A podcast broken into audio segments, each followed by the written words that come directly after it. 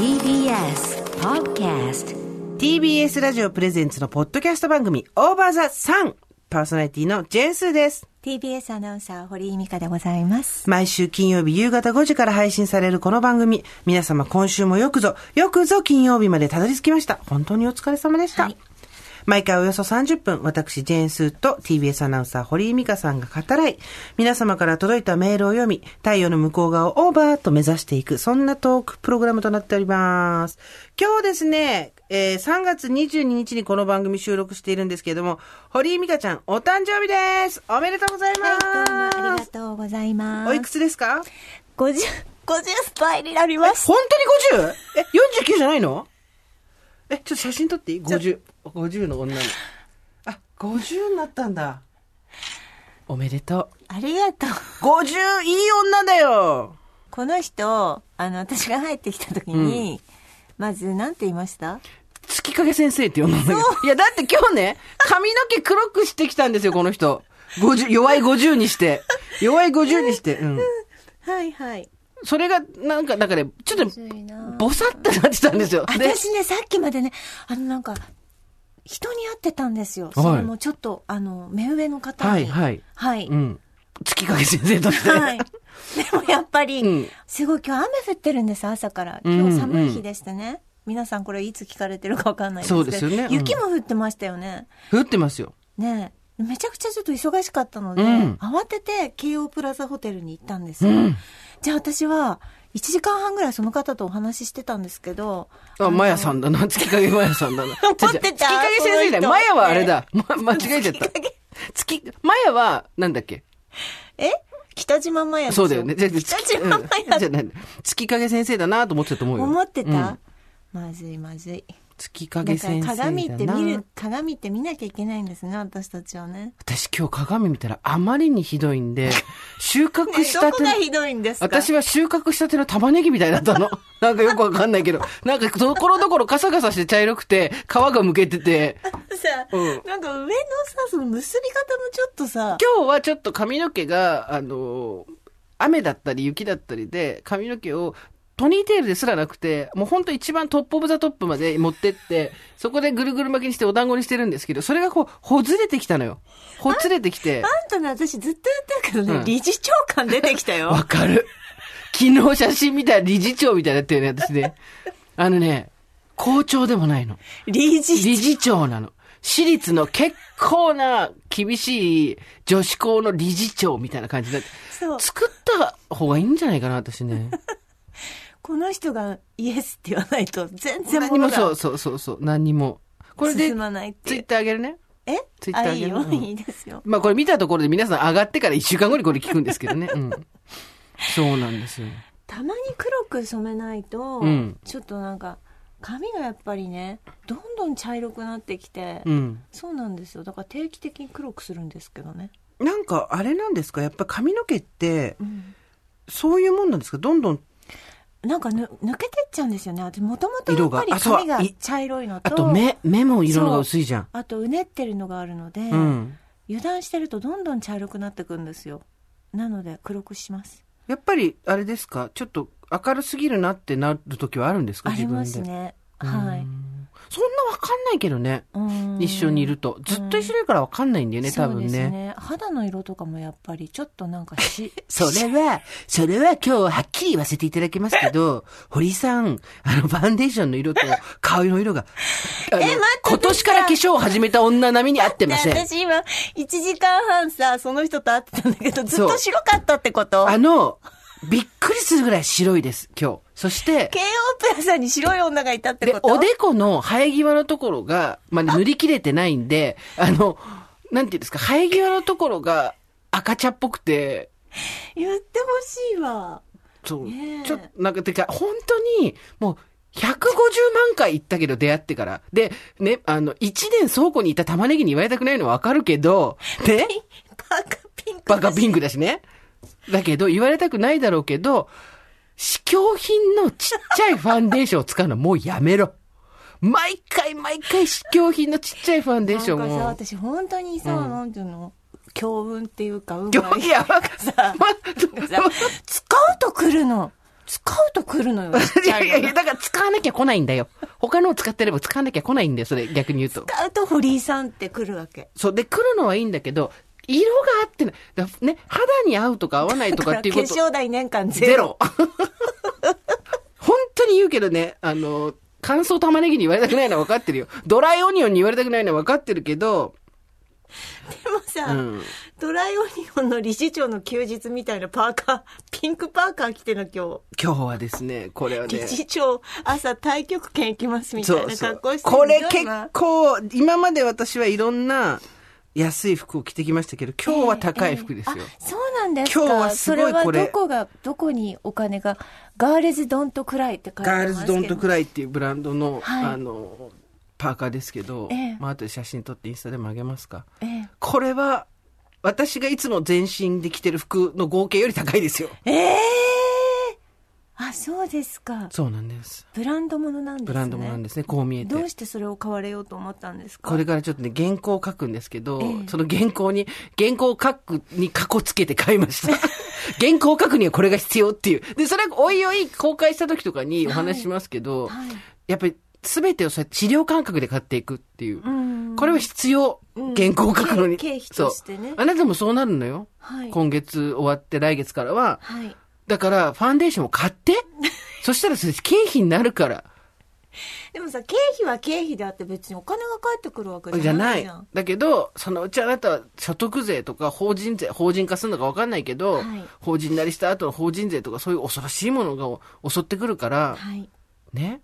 いやーもう本当に昨日の夜もありがとうございましたあのうちの娘がね あの夜中にねうん働いて、まあ結構大変なお仕事みたいで、うん結構夜中に帰ってきたりとかするんですよで「疲れた」なんつって LINE が来て「そうなんだ」っていう話をしたらなんかしばらくしてからあのあなたがなんかパン焼いてる 夜中にグルテンフリーのパン焼いてたんですよ。いや蒸しパン作ったら蒸してたの。焼いてないよ。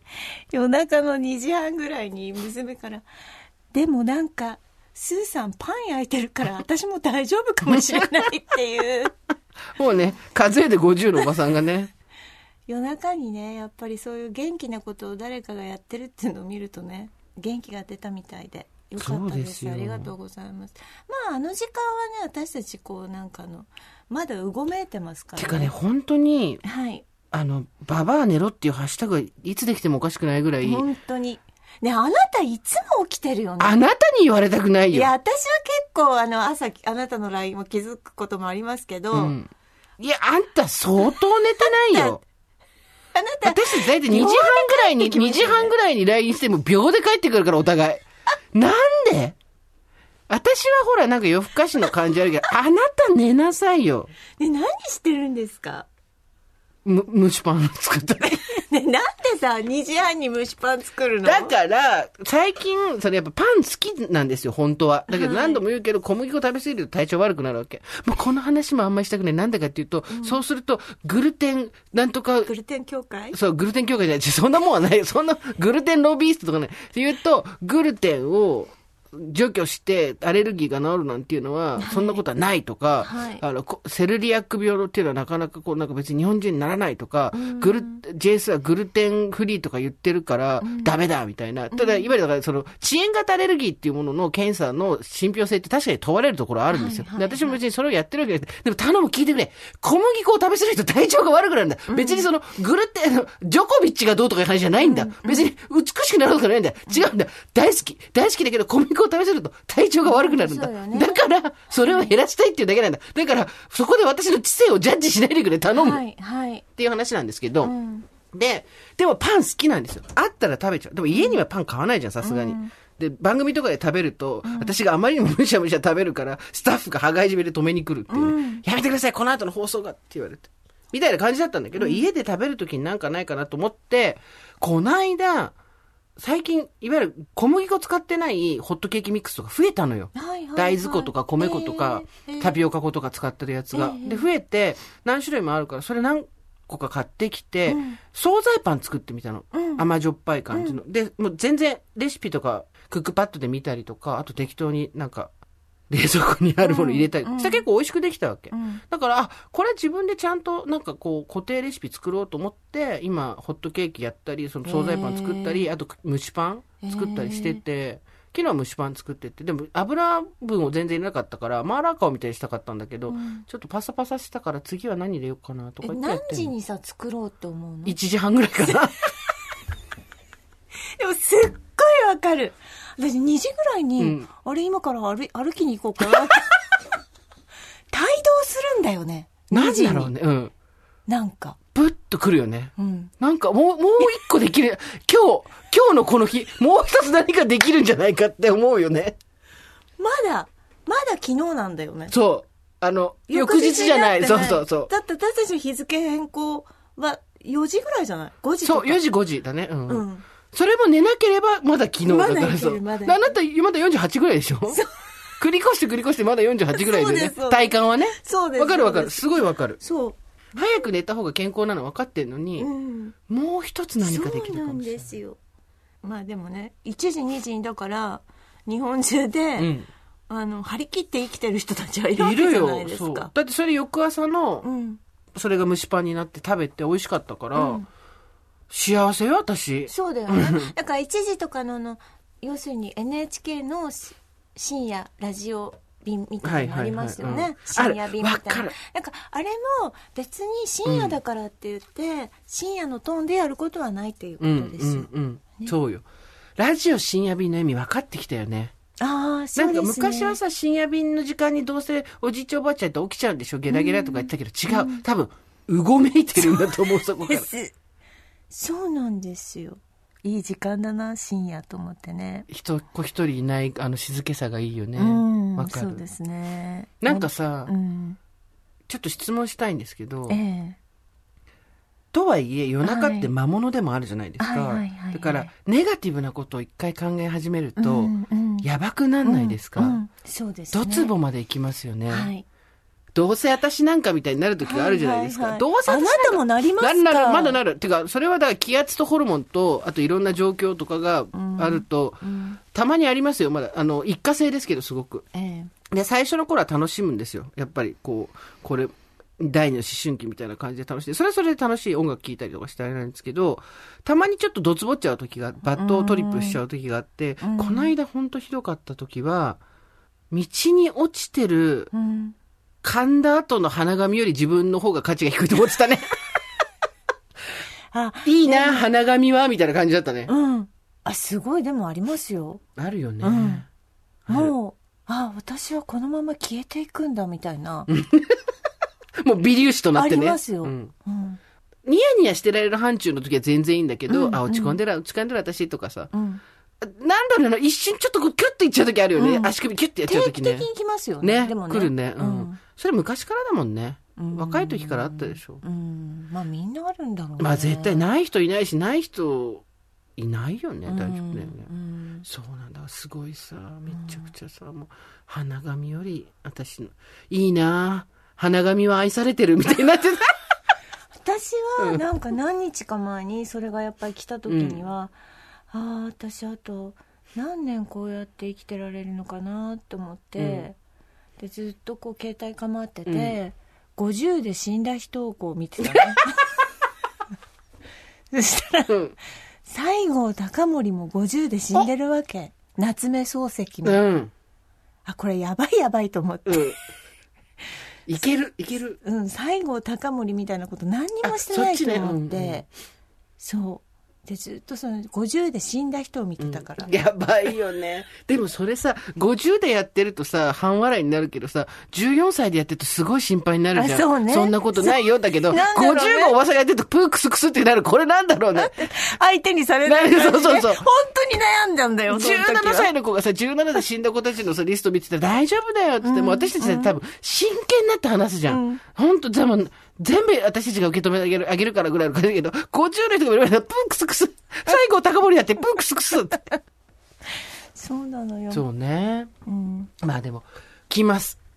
来ます。それはうん定期的に。なんで、で、明らかにおかしいの。で、この間ツイートもしたんだけど、夜中に。夜中翌日に書いたのか。だけど、でも、あ、ちょっとこれやばいなと思って、どうしようどうしようと思って、あ、風呂入ろうと思って、お風呂に入って、うんとりあえず、粗塩いっぱい入れて、清める。清めようと思って、はい。もう、あの、はい。お相撲さんがの投げる何、時に？あ、その時は何時だったかな？そん夜だったかな？夜中？もうちょっと覚えてないけど。で、お風呂入って、うん。で、その時に、ふと分かったの。なんか、今回のジメジメは、ごめんね、ツイート読んでた人、同じ話でごめんね。なんか、今回のジメジメは、あの、過去の決定的に嫌な思いをした時と、全く関係ないのに、うん。なんとなく繋がっちゃってて、うん。うん。だから過去の嫌な記憶が引っ張り出されて、それと強固に結びついたことによって、こんなに何でもないことで私ブツブツ言ってんだなと思って、その過去に私に嫌な思いをさせた人を風呂の中に召喚してイメージで、そこでもう完全に外に声漏れてたらマジでやばいっていうのさ、大体さ、あん時、あん時、あん時ああやって言ったじゃん。私全裸ね、全裸おばさん。全裸おばさんが超濃度が、視界ぐらいの濃度の風呂に入って、もう上半身おっぱいまで隠れるところまで入って、バシャーンとか水や、お湯やりながら、大体さ、舐めてたじゃん、人のこと。ね？私はね、あそこで詰めなかったのは優しさだと思ってるよ。だけどあの、そこであなたさ、平気な顔して 2, が2ヶ月も3ヶ月もほっといたでしょ、みたいなことを、ずーっと、もう完全に言っちゃってる。で、もう頭きたから、お湯とかバーとか、何、何もない空に、お湯バーとかかけてやって、そしたらめっちゃスッキリして、へー視界効果。これマジおすすめ。お風呂の中に、裸体でいる状態で汗だらだら流しながら、えっ、と、塩のいっぱい入った、おあの、お酒とかも入れてもいいんじゃない、大丈夫な人。は。お塩とかお酒とか、こう、清まりそうなもの入れて、風呂の中に裸体、む先方を裸体で召喚し、裸同士のうん。文句言い合い、言い合いっていうかこっちが言ってるだけなんですけど。で、あーとか、パーとかやって、お風呂から上がってシャワー全部出して、外出てきたら、つきものが取れたようにへスッキリしてた。ーやっぱ塩はいいんだね。そ、そこね？うん。わかんないけど、赤田の塩だったけど、あの、全然あの、清めたまえ的なもんじゃなくて、お台所に入れた粗塩だったんだけど、よかったよ。塩。そうなんだよ、んだからそうやって落ち込んだ時になんかアイテムでねそう。だそれで掃除する人とかいるじゃん。料理する人とか。そうですねそうですね堀さん何すんの？えー、私もなんか時間が経つと復活するっていうのなんとなく分かってるから、うんうん23日経てばあまた放置系？平均に、うんうんうん。戻っていくっていうの分かってるのでそうね。そう放置しますね。もう本当になんかこのままもうそうもう誰とも会いたくないみたいな時ありますよね。あるよ。超あるよ。ありますよね。うん。なんかとにかく自分がムカちすぎて、うんどうしようみたいな。うんうんしかしあれだな、話変わるけど、やっぱ、昨日と同じ人間だけど、50だと思うとエロいな。何？私、うん何言ってるの？49だと思ったら、イエーイおばさんって感じだけど、50、50堀美香ってエロいな。50エロいな、やっぱり。ええなんだろうなんだなんかさ、年齢はただの数字よとか言うじゃん。は 嘘つけと思うんだけど。うんね？一方で、それを逆手に取るっていうのが、うんあなたが今までずっとさ、年上戦法言ってたじゃん。はいサバに上に読むとかって。はい何を言ってるんだと思ったけど、今超分かった。わかる？分かった。わかる？50の方がいい。ねむしろ60でもいいいや、それは言い過ぎ。本当にそれは言い過ぎですけど、今ちょうど、え、堀井さんっておいくつなんでしたっけ？みたいなこと言われて、今、はいあ、50ですって言ったら、エロいって言ったら、私とにかく今エロくなりたいから、すべてはエロい。あの、玉ねぎを、玉ねぎをしっとりさせていきたいから、乾き、ドライオニオンからの脱却なので、何したら何したらエロくなんですかねあなたはねわかんない。まあ、まあ、とりあえず、あの、裏肝、裏肝ジャージの上にピンクのトレーナー着てたらダメだなっていうのはわかる。それだけはわかるけど、でも、君エロいよ今日。最高。ありがとうございますその一粒パールとかが、はいひときわエロい。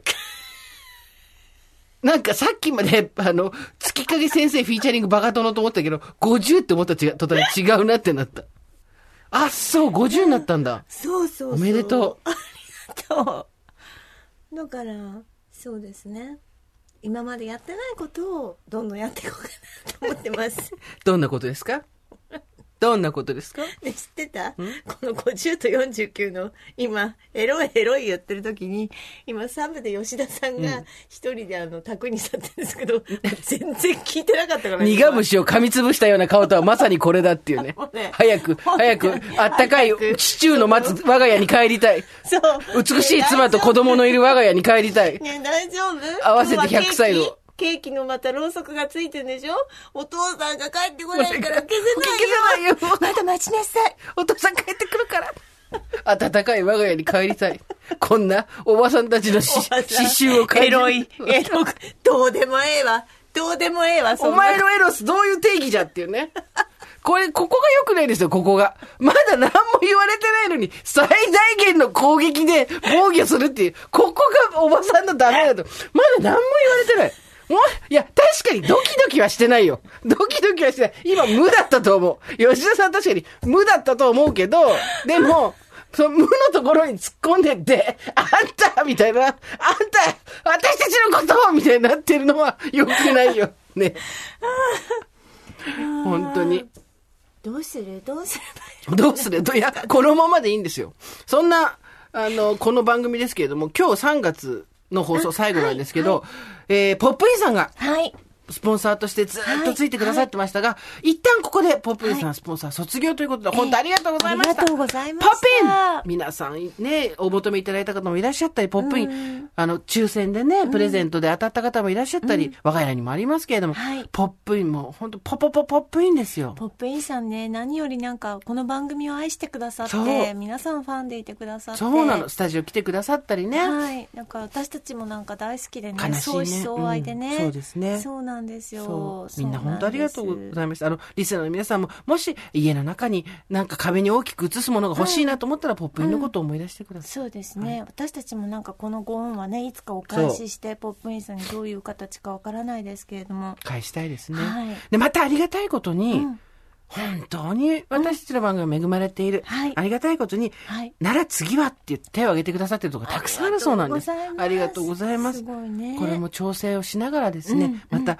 次の、うん。えー番組を応援してくださる企業さんがですね、で出てくると思いますので、皆さんそれまでいいですね。お待ちください。またポップインさんとそこの企業がつながったりとかもなんかどんどんつながるといいですね。もうね、楽しも、いうつながってインみたいな感じですよね。つながってインになっていくといいですよね。つながってインになる。そうですね。ティーヌですね。ティーヌで、つながってティー。ヌです。ティーヌ。そしてですねまあ、我々が先週ええ、おねだりをしたことにより、ええ。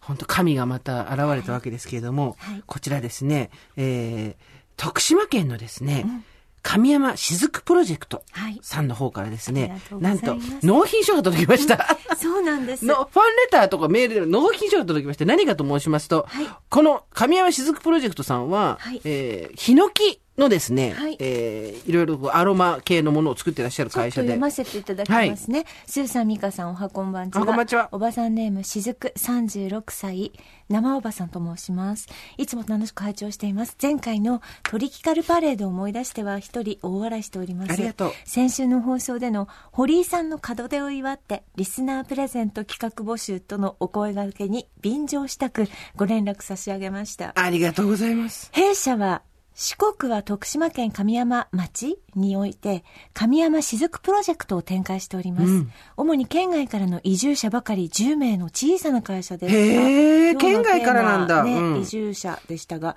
雫プロジェクトとは人工杉による問題にデザインの力で解決策を見出そうと2013年に始めた民間事業なんです、うん。さて、番組お聞きのリスナーの皆さん、ブラトップに心を預けて、リファでお肌を美しくした負けへんでな皆さんに、次に必要なもの、それは、心ほぐれる休息ではないでしょうか。うん。そこで、リラックス成分が豊富な杉から抽出したエッセンシャルオイルとミストスプレーを買ってながらお送りさせていただきました。なんと10名分いただきました。ありがとうございますすごいすごい私たちが使う木は40年から60年生きてきた木です。んそう、私たちと同じ分生きている木ですよ、んすーちゃん,、うんまさにオーバーザさんリスナーと同じ時代を生きてきた命なのです。はい。切った杉が倒れる時、地響きがするほどの重量を運び出すのは本当に大仕事です。うんそれでも人の役に立つためにと一本ずつ手植えされたにもかかわらず、目的を失ってしまった杉たちに新しい宿命を宿してあげたいと願い、私たちが全て手作業で制作しています。効率やコストだけではない未来への意義を持った取り組みを続けていきたいと活動しています。ということでござありがいます。ありがとうございます。そして今回は、えっ、と、スリーピングフォレスト、エッセンシャルオイル単品、はいこちらと、えーリラックスミスト、こちら、セットにして、はい10名様にプレゼントでございます。わあ素敵ありががとうございます。あの、メールタイトルに、ヒノキと書いてですねそうです。ね。いやらしく。ヒノキと書いてですね。ですね送ってください。これね、はい8キロのチップから取れるオイルはたった一瓶なんだって。だからすごい。で、今、ここに、ヒノキ？杉？違う？どっち？癒しの森で深呼吸。これどっち？ヒノキです。ヒノキだよね。で、はい今さ、ここ、オイル嗅いでるんだけど、うんもうなんかね、うん。できたばっかりのうんペンションに来たみたいなう感じ。ん。うん。いい香り高級旅館とかね。そうこういう香りしますよね。でもね、すごい強い香りじゃないですよ、全然。柔らかい香りで、うんミストの方も全然なんか、シュッてやったらめっちゃヒノキとかじゃなくて、うん。ふんわり。なんか、そう、ふんわりなんだけど、あ、ふんわりヒノキ。いい香りなんで、ぜひぜひ、うんこちらですね。一滴垂らして枕元に置くだけだって。あら、いいじゃない。夢見られますよ。ねえ皆さん、ぜひですね、うん。ヒノキと書いて、いやー、嬉しいですえっ、ね。と、リラックスミストとオイルとセットでですね、うん。雫プロジェクトさん。うんあの、皆さんぜひ検索だけでもね、してってください。はい。寄ってホームページあ。りますから、ウェブサイトね、しずくさんにね。神山しずくプロジェクトさんでございます。ありがとうございます。こうやって、嬉しい。なんと、こうやっていろんな方から物をもらってですね。だってほらしずくさんもグンゼさんのブラトップそれからリファさんのはいっていうね、そうシャワーヘッドドっていうふうにおっしゃってるように、なんかみんなつながってポップインさんもそうだしそうです。嬉しいね。ありがとうございます。もうまるで私たちは一つの村だよ。そうですそう、一つの村で生きていく。あのいつか国際フォーラムとか借りてあれあれしましょう展示会みたいもな、うちょちょバザー、バザー、バザー。みんな一人一個ずつ店出して、バザーで。ポップインさんとそうそうさんとしずくさんとねいろいろあって、ん。リファさんもいて、で、あとは一般の人がバザーで、手編みの帽子とかをあバザーいい出してですね。バザーですよ。バザーやりたいですね、オーバーザさんバザーやばそうだやりな。たいですね。何が出てどうなるかバ。ザーは参加したことありますか？ございますよ。バザー、あの、なん、何のバザーだったかな？忘れちゃった。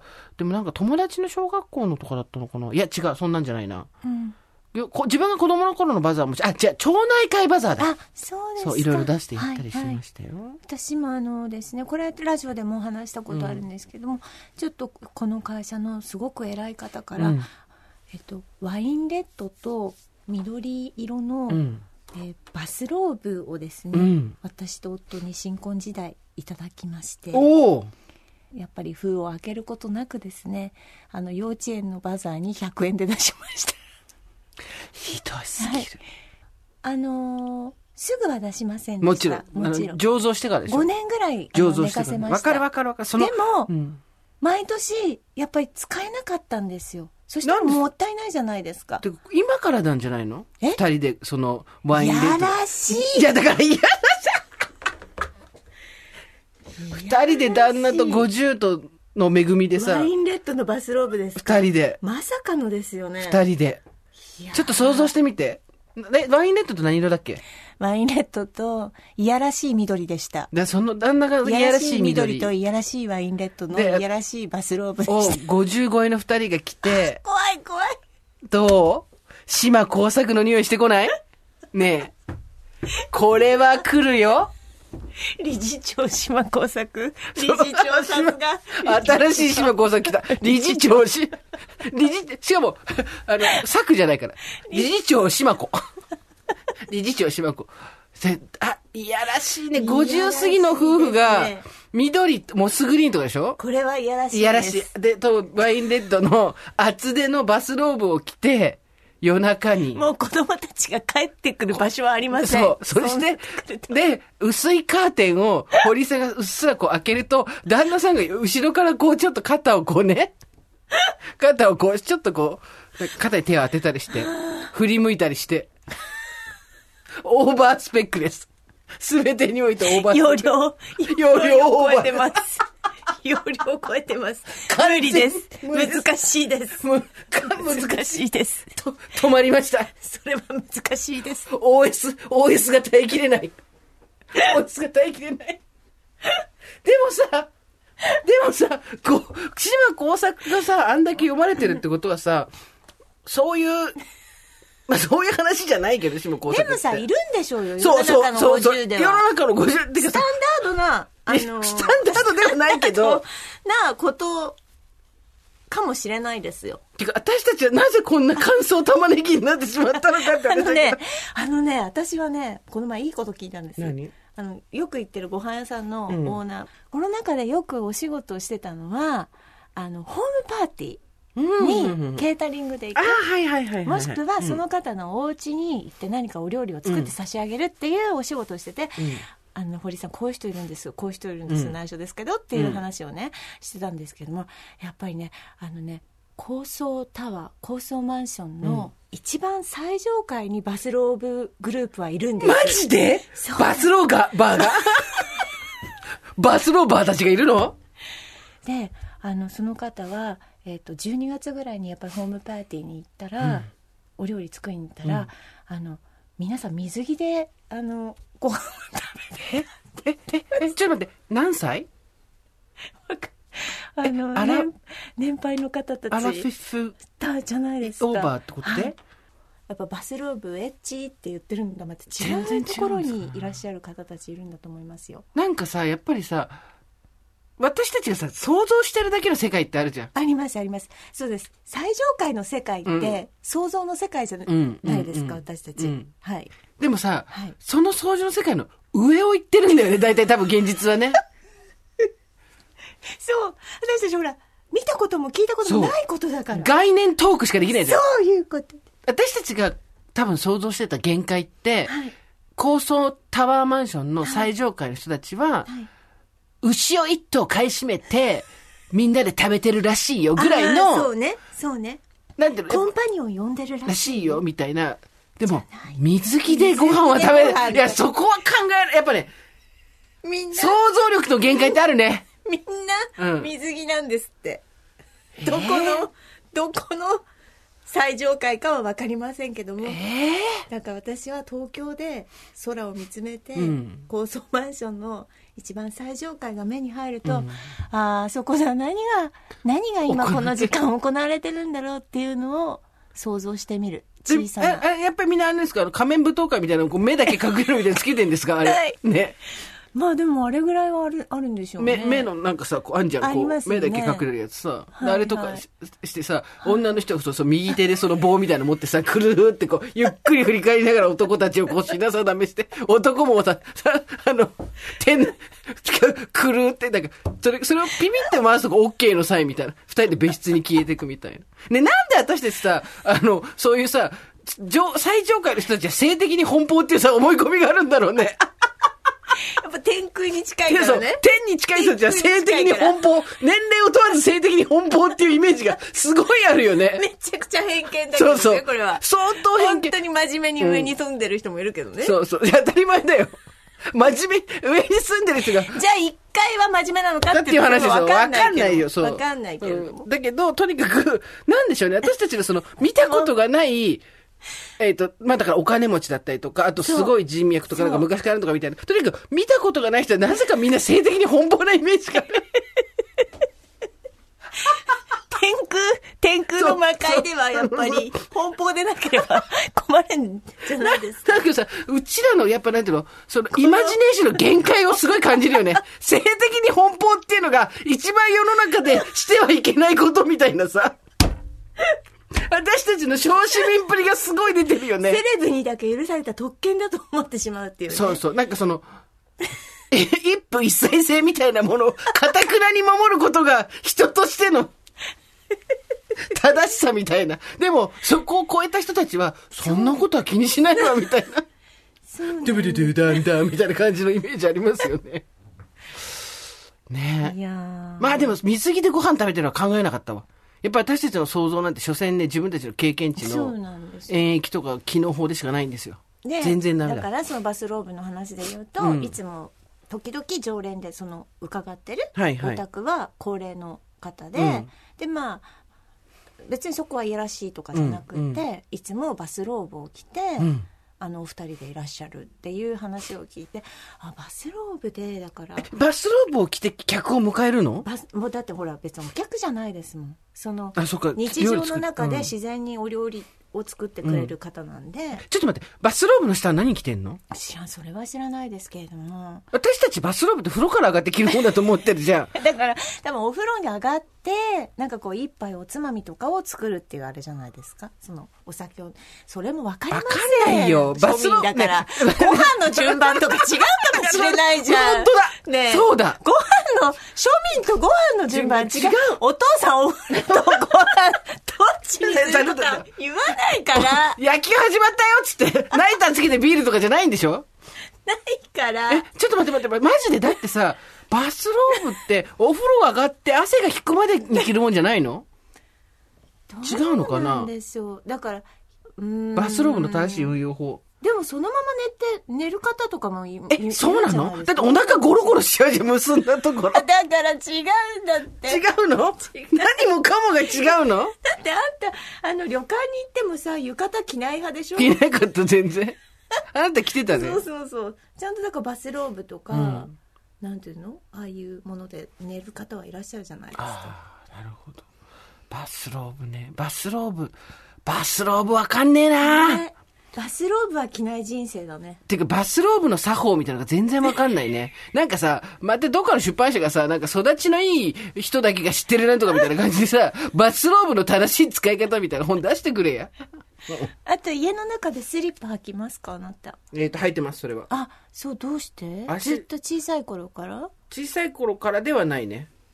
一人暮らしになってから。なんでかっていうと、足の裏、裸足でいるから。だからベタベタするあと、ー床がベタベタするからうん、あの、草履みたいなスリッパずっと履いてる。でも親はずっと履いてた。両方ともあ。そうなのね、スリッパ族だ。なんかお金持ちはお家の中でもスリッパ履いてる感じ また雑なイメージきた。金に関係ないところもあるぞ、多分スリッパは。そう、なんかでもその、もこもこしたルームシューズとかはね、確かにね。うんうんあるよね。じ金持ちの家はうん何があるか知ってる？何、トイレにうんちっちゃい同じタオルが10枚ぐらいあるの。で、お客さん来て、ある？でしょ？ちっちゃいタオルで拭いて、それをもう一個のカゴに入れるみたいな。同じのでやんないの。私あれ真似したの。ちっちゃい。自分で自分でやった自分で違うの。違うの。違う。聞いて。聞いて。自分でやるのには、茶色い汚れの目立たないタオルぶら下げてある 庶民の。で、そう。それで、ちっちゃいタオル買って、それ全部あ畳んで、カゴみたいなのに入れて、こっちに捨ててくださいって言うんだけど、誰も来ないから全然減らないし。庶民庶民 でもね、やってみたかったの。だけど、やってみて思ったんだけど、結構厚手のちっちゃいタオルじゃないと、はいはいはい格好がつかないのよ。で、私ガーゼみたいなの買っちゃったから、なんかもう、使い古しのガーゼがいっぱい入ってる。でもなんかあの初動で間違えるんだよねそうそうそう。庶民は初動で間違える。これ格言です。今日の格言。庶民は初動で間違える。これです。もうそっから違うそれそっから違うんだよってね人生、マジで言い当ててるわ、それ。庶民は初動で間違える。これ、ほん、すべてに言える。そうわかる。あのね、大学の時にね、みんなこう、い田舎から来るじゃないうちの大学目指して、でまあまあそこそこお金お金持ちの子はそんないないのよ別にフェリスって。だからそのそそれ下からの子だから大学の子普通の子だから、大学なんてフェリス下から来てるの一人しかいないからさ、高校とまでのフェリスと大学のフェリス全然違うんだけど。でまあちょっと芋っぽいって言ったらあれだけどさおぼこい感じの女の子たちが夏ぐらいになるとバーッとさ、みんなこう雑誌のから飛び出てきたみたいなさ、都会派になってみんな旅立っていく、飛び立っていくわけ。で、そういう中で、だけど、感覚的にちょっとずれ子ちゃんがいるわけよ。で、すごい素材はいいんだけど、なんかさ、私未だに覚えてる。夏休みが終わって、みんなが帰ってきた時に、みんなキャンキャンとか JJ とか、よー、上手に模倣した格好でん来てんのに、その子だけが、間違えちゃったんだね、ほ模倣をね、しょ初動で間違えちゃった。あのね、クジャクの羽の目みたいなね、でっかいイヤリング下げてきた。それは違うぞーと思って。みんなその時フープイヤリングとか、貝殻っぽいイヤリングとかだったんだけど、なんかね、占い師みたいな、クジャクの羽ブワーみたいなつけてきて、めっちゃただ振る舞いは、JJ キャンキャンなのよ。だけど、あー、なるほど、初動でミスったな、この子。やっぱりね、そのままその子は失速していったね。覚えてる。るあるよね、初動で間違えんの。そうだね超ある。超ある。うんあのさ大学入なんか東京に出てきて、うんめちゃめちゃお金持ちの子がいて、うん。毎日素敵なお洋服買ってなんか着てきてるからさ、うん。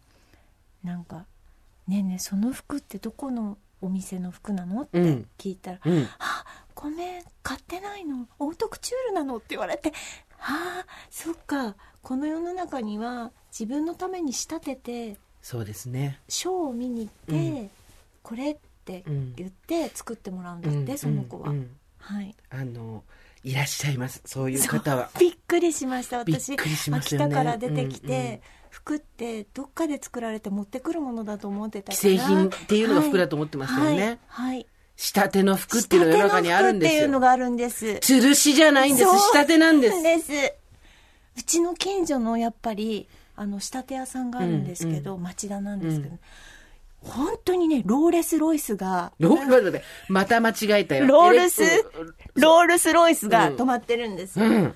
だからやっぱ仕立て族はいるよね。最上階にいるんですねこれがあ、仕立て族っえ、ていうのちょっと待って、違う違う違う。仕立て族は最上階にはいませんよ。仕立て族は最上階なんかに住まないです。仕立て族は地面に足がめり込んでますよ。地主。仕立て族は地権者。仕立てと書いて地権者と読むの。やっぱりそう仕立てと書いて地権と読むの。やっぱりね地主なんですよねそう。最終的には地主。私ね何に生まれ変わりたいって、やっぱり町田あたりの地主の家に生まれたかった あの町田あたりの地主ちょうどいいですよリアルだね。うんちょうどいいでしょ、うんうんなんかで駐車場とかをやって、うんちょっとマンション2個ぐらい持ってる地主がよかった私ね、地主になるとね、三鷹が良かった。三鷹の地主は相当だぞ、知らんけど。私たちの想像の範囲を何にも出てないけど。あとね武蔵小杉とかもいいよ。むさこね、むさこはもう完全にマンションだもんね。だって昔は地地主は地主でも地味な地主だったんだもん。地主じゃないか、地主、そう。ね、今じゃあね、今じゃ大変ですよ。そう、あのね、土地ですよ。大抵だってさその地主の人のマンションの一番最上階あれ？地主はだってさそこにマンション建つと一番上をゲットできるじゃん大大抵あれは賃貸です。買わないです、みんな。ああいうとこ。本み当んな人に住まわせてますよ。地地主主はどこに地主の？地主は、地主土地っていうのは渡さないの。地あなたの言ってるのはただのジャスト地権者。地主は、その辺一帯の土地を持ってるから、す切り売りして分けたところで自分のところは別にそれで、い自分の住まいを動かす必要はないの。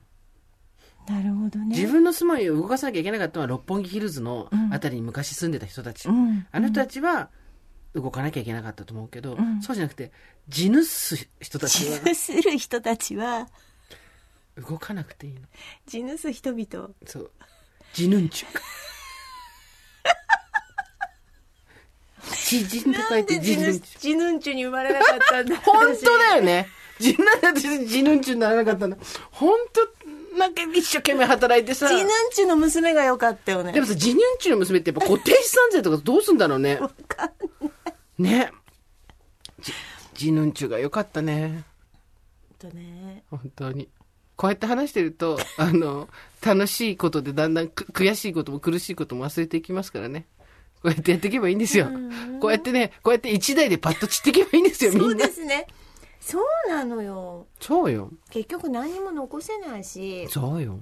そううん。なんか私がいたことなんて別に死んでしまったら誰も思い出さないだろうし別にそれが悲しいとも思わないしそうね。うん。自分の人生全うできればそれでいいね。そうなんですよだからさ、思うんだけ何をど、残そうとかも思わないしそうそう。で、思うんですよ。その、いろんな人がいろんなことを言うじゃないですか。うんで、それが私にとってはプレッシャーだとか、私にはピンとこないとか、いろいろあると思うんですけど、あの、自分にピンとくる言葉だけ拾ってきゃいいんですよ。なんでかっていうと、うん。あの、磁石みたいなもんで、うんうん。自分が今何を本当はやんなきゃいけないかとか考えなきゃいけないかなんて本当は分かってんですよ。うん。でもみんな、それごまかして気がつかないふりをしているんですよ。うんうんなので、うん。そこに吸い寄せられるようにピコーンって言葉が入ってきた時には、それはあなたに刺さった言葉だから身に覚えがあるからっていうことで、うんだからね、その、一台でパッと飛べば、散ればいいのよって言った時に、何言ってんだろ、ピンとこないな、みたいな人は、それでいいんですよ。うんうんうん。でもそこでピキターン磁石バコーンってなったら、それがあなたがいろいろ考えてる人生のテーマそうそう。結局こうあまたの名言とかあまたの言葉がありますけど、はい。その時に取り出したい言葉しか記憶にしないですからね。そう、そうなの。だからね、あとやっぱり、何にも成し遂げなくていいし、何にも別に、なんだろう、自分がやってる仕事だの、表現活動だの、あと生活だのっていうものを追求したくないっていう人は、それはそれで全然良くて、うんそこを全うするっていうことだけで、生涯が終わることを、なんだろう、今、後ろめたく思わせる世の中じゃないですか。なんか成し遂げろみたいな。だけど、そんなのはいいんですよ。ほっといて。うん自分がただその、ある人はね、うん。あなたとか私とかそういう表現活動に近いことをやってるから、そのままでいいのか、おいっていうのが絶対常に自分たちに問いかけてくるけれども、そんなことやってない人はそんなこと考えなくていいと思う。うん。なんか最近すごい煽るなと思って。いろいろ。なんか目標はみたいなこととかさ。ああとなんね。てかまあ言いたかないけど、クリエイターとか表現者とか、そういう仕事をしてる人は自分も含めて、私もさすがに10年やったからもう言っていいだろう、この子、うん。こういうふうに。1、2年の時は言わないけど、うん。っていう人は、あ詰めてけよとは思うよ。自分のやってることで金もらってんだったら、ちゃんとそこは詰めてけよと思うけど、その詰めてけを結構普通に生活してる人にも追求することが善みたいになってんじゃん。うん。あんなのむちゃくちゃだと思うよ。うん。うんこう高層マンションの上で何がみんなしてるかなとか話してるだけの方が絶対楽しいよ。うん。そうだよね。うん。別に高層マンションのことなんて考えないしね。普段はね、そうそう。いろいろなんかね、こうやっぱ、チラチラ気にさせるものが多いですね、世の中ね。その方が、まあ全てはクリック数とか、うん。あと視聴率とか、そういう数字に反映させないと商売が成り立たないっていうふうになっていくと、うん。どうしたって人を脅かしたりとか、ね。新しいことを提言したりみたいなことが主になってくるんですけど、まあ、そこには100%我々は抗っていく、うんうんうん。意味のないことを喋っていくぞっていう。うん。強い決意。わかりました。決意なくてもできます。ちょっと美香ちゃん。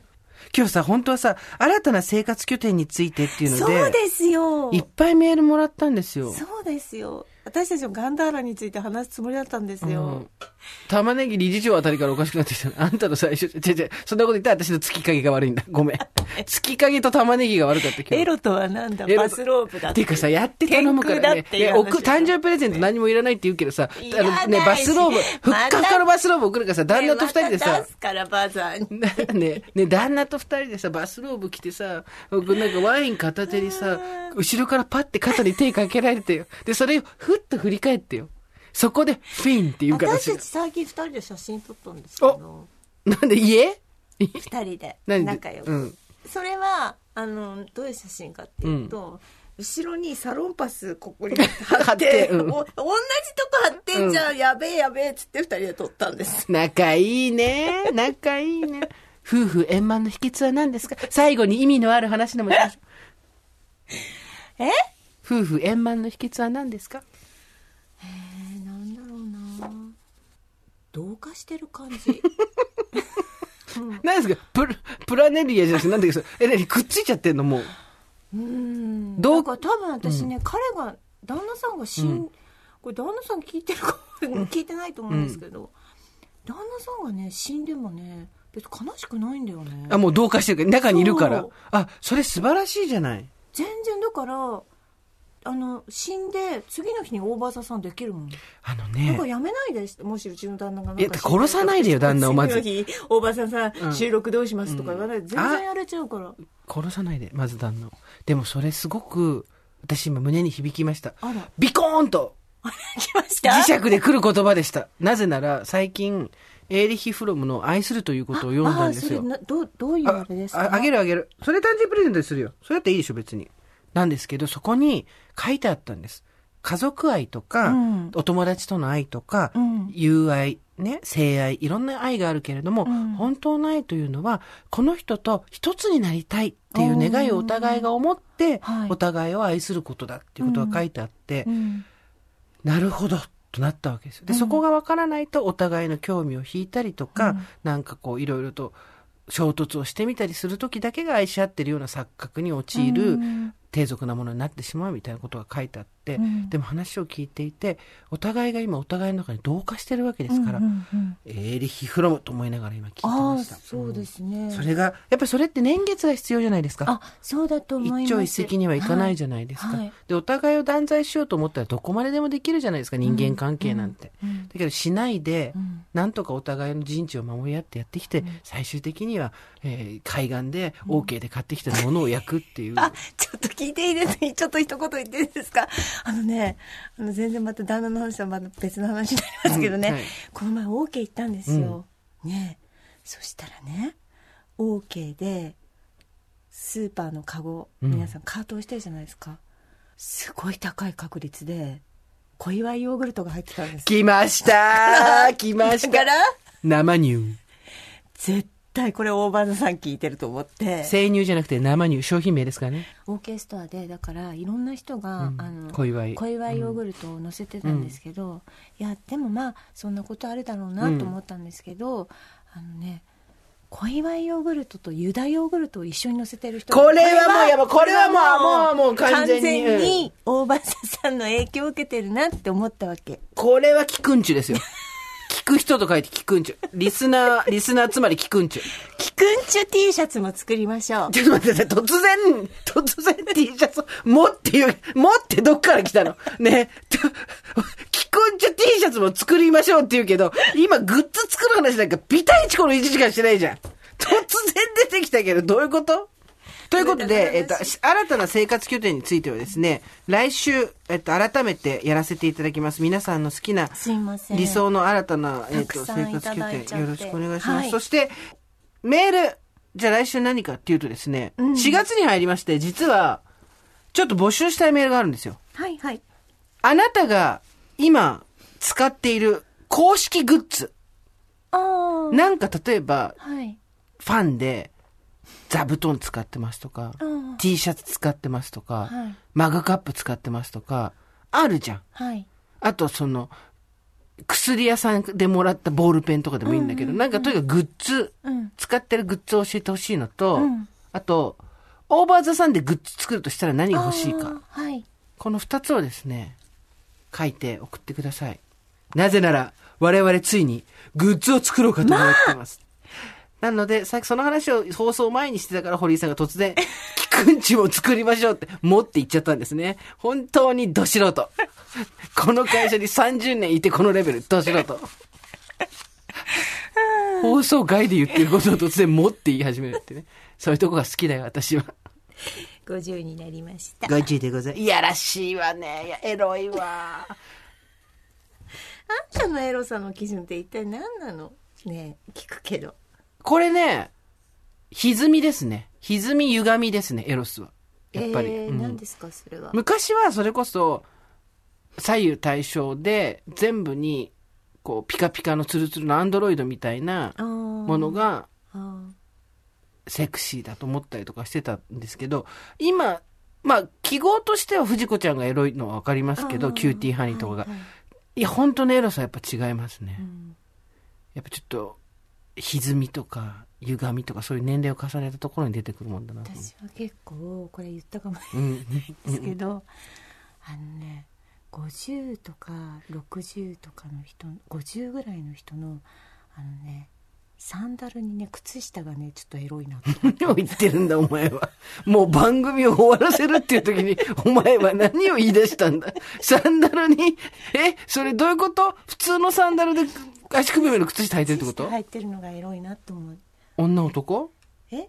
女、女？うん、サンダルに？靴下履いてる、さ、えー、来週のメールテーマもう一つお願いします。私の思うエロス。こちらもよろしくお願いします。収集つかないよ。まえっとな何週？多拠点メールもまだ読んでなそ、いうですし。多拠点メールを来週読みますけど、うん。えっ、と、再来週以降にうん、エロスの話と、えーグッズの話がいきますから、とりあえず皆さんからのメールをたくさん募集することによって番組のクオリティをどんどん上げていくというですね。具体的に言うとエロスって何、何、どういうの？であなたに。に言うとこの、歪み、歪みっていうのは何ですか？まあ、すごい極端なんですよ。垂れた尻とかさプリッと上がっていたお尻とかがはいはい、セクシーだと思ってたけど、ちょっと崩れてきた感じとかがエロスだったりとか、あとは、なんだろう、首のシワとかって昔もう大敵だったじゃん。はい。だけど、あ年齢重ねていくと、ちょっと首にシワがあったりする方うんが、エロスとか、で男の人とかも、うんえ、白髪のおじさんなんか嫌だとか思ったけど、今はちょっとうん。白髪とかがある方がエロスみたいな、うんそういうまあ、理事長いやらしい。理事長、理事長、理事長のエロス講座。皆さんのもうエロスも、これすごいの来そうだな、リスナーが。読めるやつにしてね。あなたのかん、あなたがエロスを感じるはい。ところ。そして、欲しいグッズ。そして自分でも使ってるグッズ。そのあたり、まあ、適当に書いて送ってきてください。すね。といったところで今回はここまでにしておきましょオーバーザさんでは皆様からのメッセージをお待ちしています。宛先は郵便番号、ごめんなさい。う。郵便番号、今ここ、活かしますからね。いいきなりいけ、活かしますから。はい。宛先は？今、久米宏ラジオなんですけどって言いそうになりました。えっ、と、送り先は番組メールアドレス over.tbs.co.jp over.tbs.co.jp アルファベット小文字で over です。